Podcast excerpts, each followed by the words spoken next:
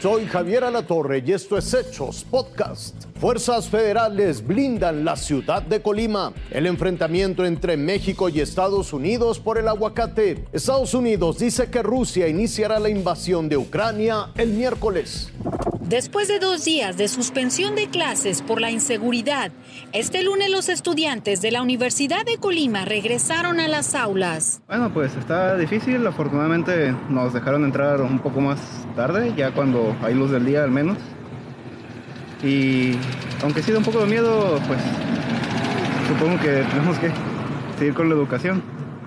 No me han dejado salir eh, por donde yo vivo por lo mismo, de la inseguridad ahí, que está muy feo. Y, ya no, me han dejado salir, solo hoy he salido desde la semana pasada. Para reforzar la seguridad, se intensificaron los operativos. Los cinco puntos carreteros de salida de la capital del estado se encuentran blindados por más de mil efectivos de las fuerzas federales. Hay que tener un poquito de paciencia todos los conductores. Y nada más, este, identificación este, y qué es lo que transportamos. Y están dándole a un, este, una checadita. ¿A dónde van? Eh, traemos ruta, andamos repartiendo medicamentos. Tenemos todo desde Manzanillo hasta Melaque. Durante la madrugada, sujetos armados incendiaron tres vehículos. Con información de corresponsales, Fuerza Informativa Azteca. Siguen suspendidas las exportaciones de aguacate hacia los Estados Unidos. Este sábado su Departamento de Agricultura retiró a sus inspectores de Uruapan, Michoacán, después de que uno de ellos recibiera amenazas en su celular. Este lunes el líder del sector empresarial en Michoacán adelantó que el gobierno local ya identificó el origen de la llamada. Lo comentó el gobernador que había sido una llamada de un penal de alguna región del país.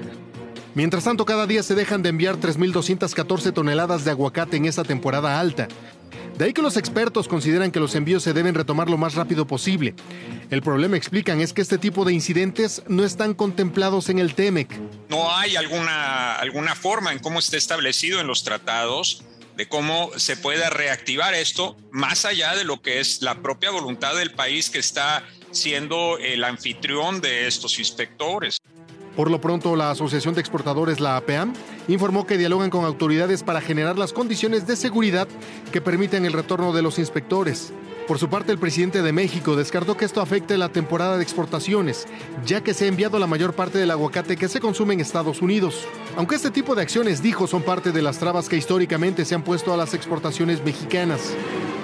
Buscan a senadores, buscan a funcionarios públicos, a las agencias, para estar poniendo obstáculos. Si no es por esto, es por la vaquita marina, por los delfines, pero en realidad eh, siempre hay detrás un interés económico, comercial.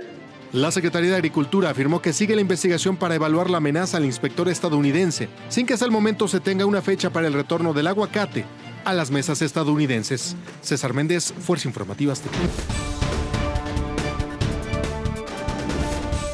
16 de febrero.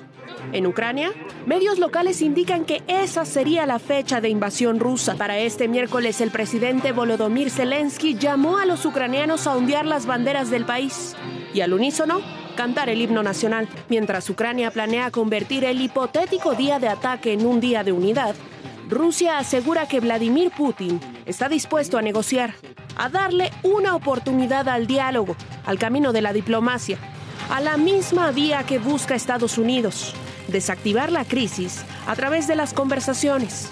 Sí, el país vecino concuerda en ello con Rusia, pero también coincide con Ucrania en cuanto que la invasión rusa podría comenzar en cualquier momento.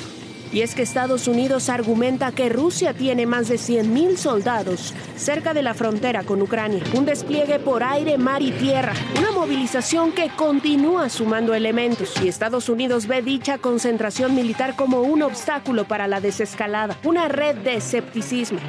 Los involucrados están a la espera de cualquier movimiento para reaccionar. Vigilan, calculan, estudian escenarios y preparan respuestas ante posibles embestidas. Ilse Lorena Trejo, Fuerza Informativa Azteca.